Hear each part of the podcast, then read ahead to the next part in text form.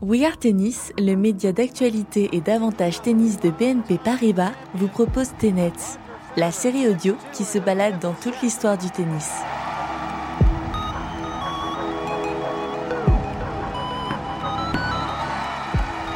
Épisode 4 La grande histoire du twinner. Le public de Roland Garros est dans l'ensemble plutôt bien élevé. Enfin, à quelques exceptions près, puisque vous avez déjà sûrement entendu quelqu'un crier ça.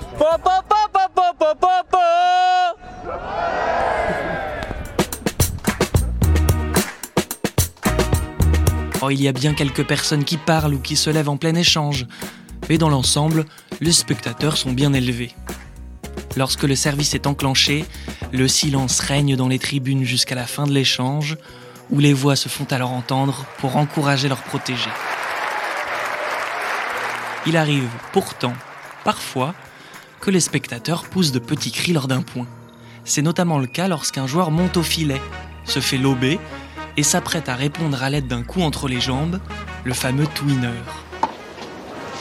Comme si ce geste déjà spectaculaire devait nécessairement être accompagné d'un brouhaha.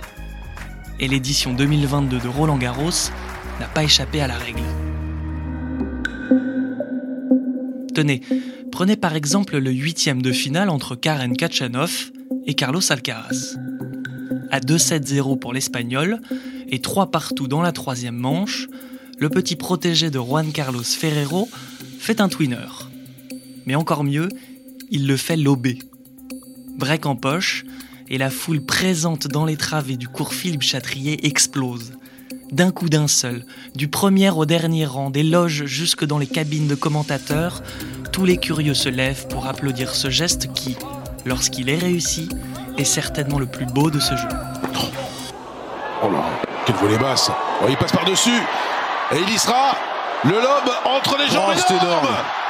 Il l'a remis, Gigantesque, il l'a remis, oh c'est gagnant Et c'est Break Alcaraz Quel point phénoménal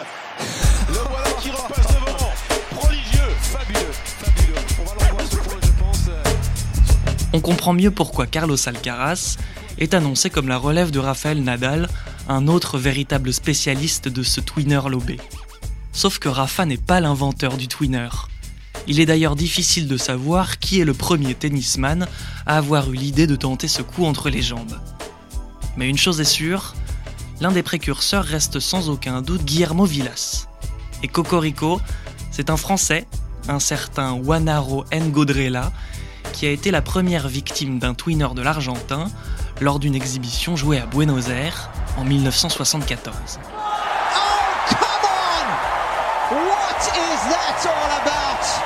Pour réaliser ce geste, Villas se serait inspiré du polo. Non pas de la voiture, ni du vêtement, mais du sport équestre.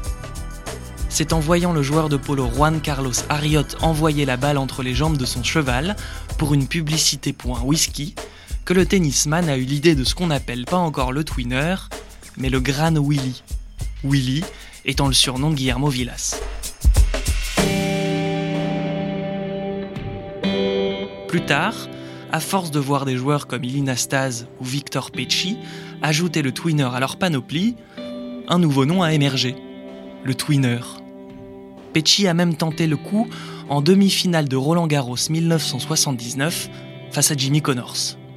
Résultat, un échec. Connors ne se faisant pas surprendre et répondant même par un regard noir, puis un geste de l'index, signifiant à son homologue paraguayen qu'il n'avait pas vraiment apprécié le coup. Car oui, à l'image de la Panenka au football, le twinner a longtemps été perçu comme euh, un manque de respect par certains joueurs, avant de devenir un geste technique reconnu et un coup de défense osé un geste dont la beauté est surtout proportionnelle à sa difficulté, les échecs étant nombreux.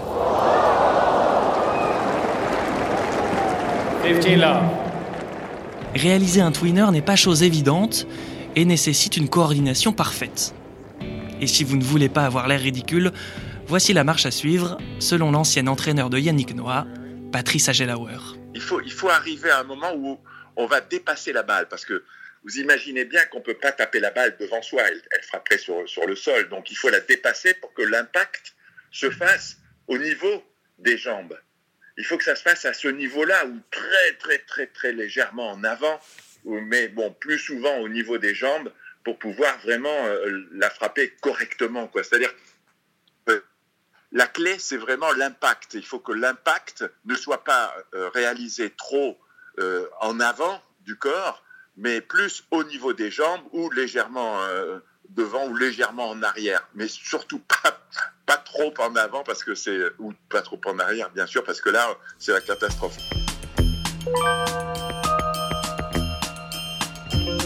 Au commentaire d'un match entre Roger Federer et Fabrice Santoro, John McEnroe avait déconseillé de tenter ce geste en déclarant N'essayez pas de faire comme lui si vous voulez avoir des enfants.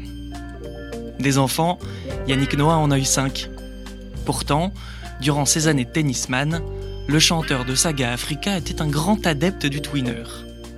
Et surtout la preuve vivante que ce geste n'est pas une pièce jetée en l'air en espérant qu'elle retombe du bon côté. C'est un coup maîtrisé qui s'essaye à l'entraînement, comme il l'avait déclaré en conférence de presse après son huitième de finale de l'US Open 83 face à Aaron Kriegstein, un match marqué par un twinner qui avait fait chavirer le public. Pourtant, Patrice Agelauer affirme qu'il n'en faisait pas une obsession. On s'entraînait pas à faire ces coups-là, c'est vraiment de l'inspiration du moment. Je pense à tous ces joueurs de volley qui, étaient, vous savez, McEnroe, des joueurs qui jouent, qui jouent à la volée, qui ont vraiment des bonnes, très très bonnes sensations à la volée, qui manient très très bien la balle, qui peuvent faire des amortis rétro, qui peuvent faire des, des, petits coups, euh, des petits coups courts croisés, qui peuvent faire vraiment des, voilà, tous ces joueurs qui ont vraiment cette facilité avec euh, avec leur, euh, leur poignet pour, pour avoir ce toucher de balle. Mais quand je voyais les, les, joueurs à, la volée, j'avais le sentiment qu'ils étaient plus créatifs que les joueurs du fond de cours.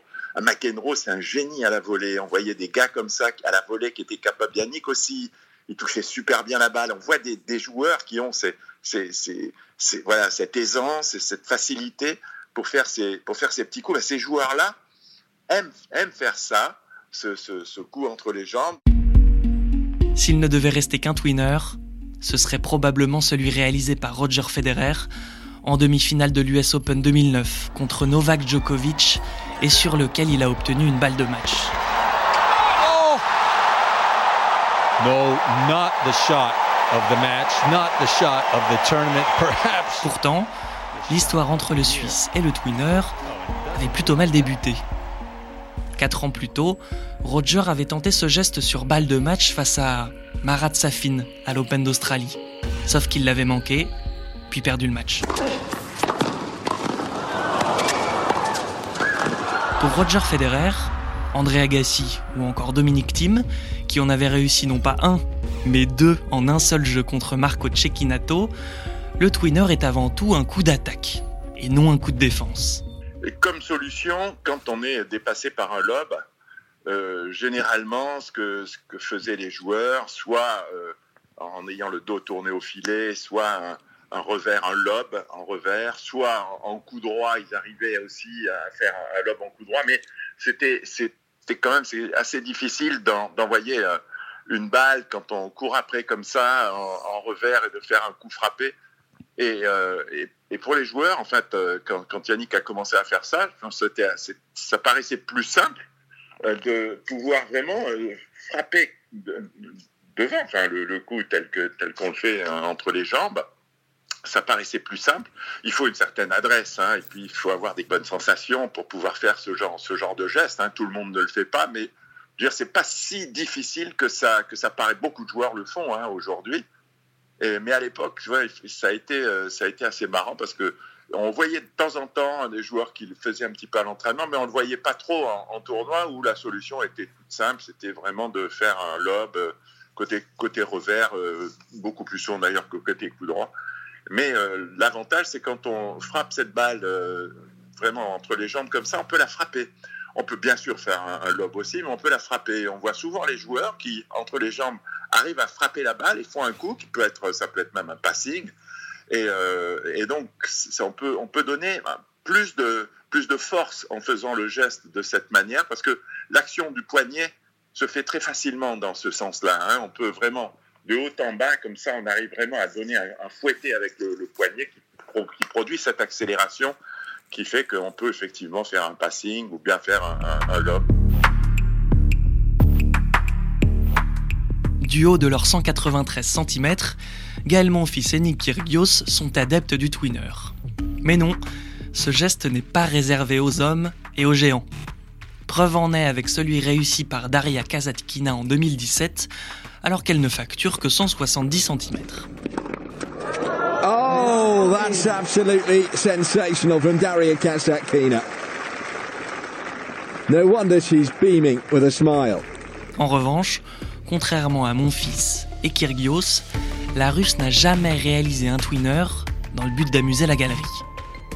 Car si le coup entre les jambes est en principe un geste défensif ou de contre-attaque, réalisé en dernier recours, certains s'amusent de plus en plus à faire des twinners inversés, notamment sur des volets au filet. Un geste qui, il faut le dire, divise le public.